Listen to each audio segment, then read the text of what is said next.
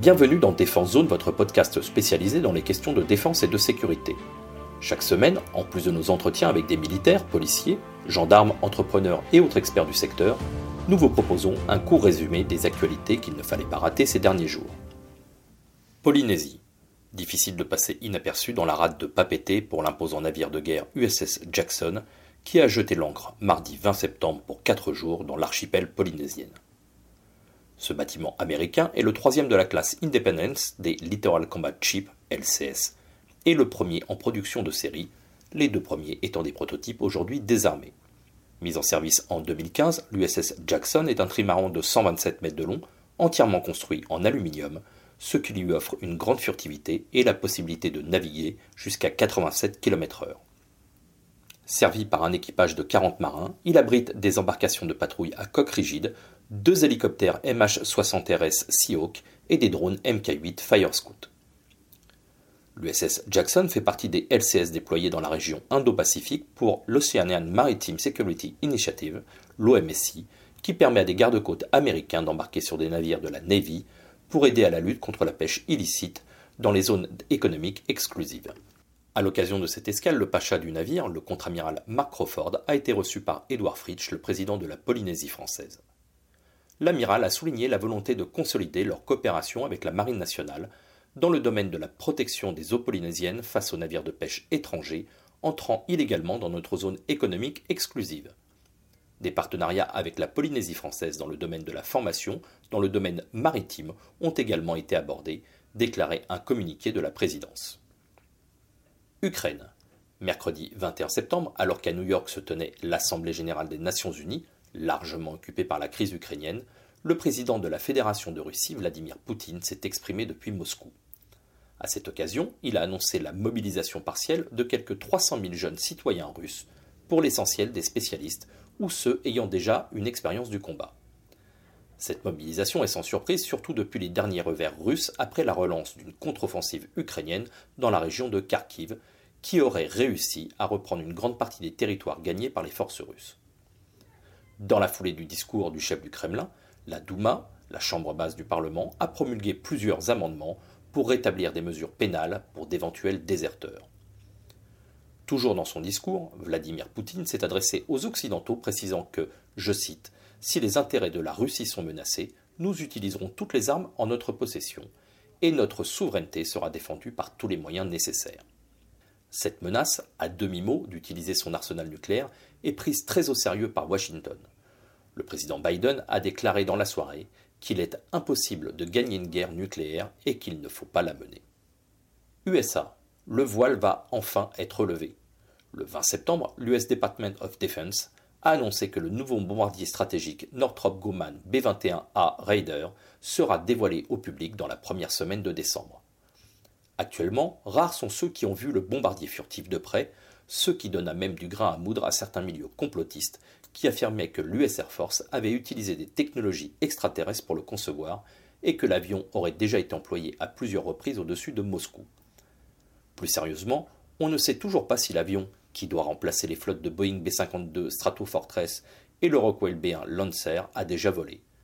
Mais le programme, démarré en 2015 et qui devrait coûter près de 80 milliards de dollars, est censé fournir à l'Air Force ses premiers appareils d'ici 3 4 ans. À terme, il pourrait y avoir entre 175 et 200 bombardiers en service. Aéronautique. Dassault, l'industriel français concepteur du Rafale, attendait la première provision de l'Indonésie pour honorer la commande de 6 appareils, plus 36 à venir. C'est désormais chose faite, faisant du pays le septième État à disposer du chasseur français. Jusqu'alors, les forces indonésiennes étaient principalement dotées de Sukhoi 27 et 30 russes, de F-16 américains, de KAI F-50 coréens et de BAE Hawk britannique.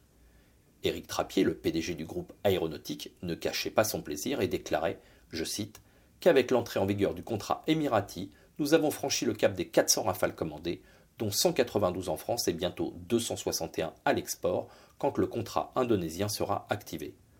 En pourcentage, le score du Rafale à l'export est d'ores et déjà supérieur à celui du Mirage 2000, qui était déjà élevé. Armée de terre. La Direction générale de l'armement vient d'annoncer la livraison à l'armée de terre d'un quatrième hélicoptère Tigre rétrofité au standard HAD pour hélicoptère appui destruction. Cet hélicoptère est l'avant-dernier appareil à être livré cette année pour une commande globale de 17 machines. L'objectif pour l'aviation légère de l'armée de terre est d'aligner 67 Tigres dans sa nouvelle version pour 2025. Le rétrofitage de l'appareil nécessite plus d'une centaine de modifications et 1500 pièces à changer. Le HAD dispose de moteurs plus puissants, d'une masse au décollage plus importante, d'un nouveau viseur Strix équipé d'un désignateur laser pour le guidage de missiles air-sol et l'emport de missiles Hellfire. Sécurité civile. Pendant le week-end du 17 au 18 septembre, la tempête tropicale Fiona, aujourd'hui reclassée en ouragan de catégorie 3, a durement frappé la Guadeloupe. Quatre jours après son passage, près de 60 000 personnes étaient toujours privées d'eau potable. Pour parer à l'urgence, 45 sapeurs de l'unité d'instruction et d'intervention de la sécurité civile, l'USC 5 de Corté et l'USC numéro 7 de Brignoles, ont embarqué direction l'île des Antilles. Les militaires français seront principalement chargés d'apporter et de mettre en œuvre des systèmes de purification et de fourniture d'eau potable, ainsi que de l'assistance directe à la population. Ministère de l'Intérieur.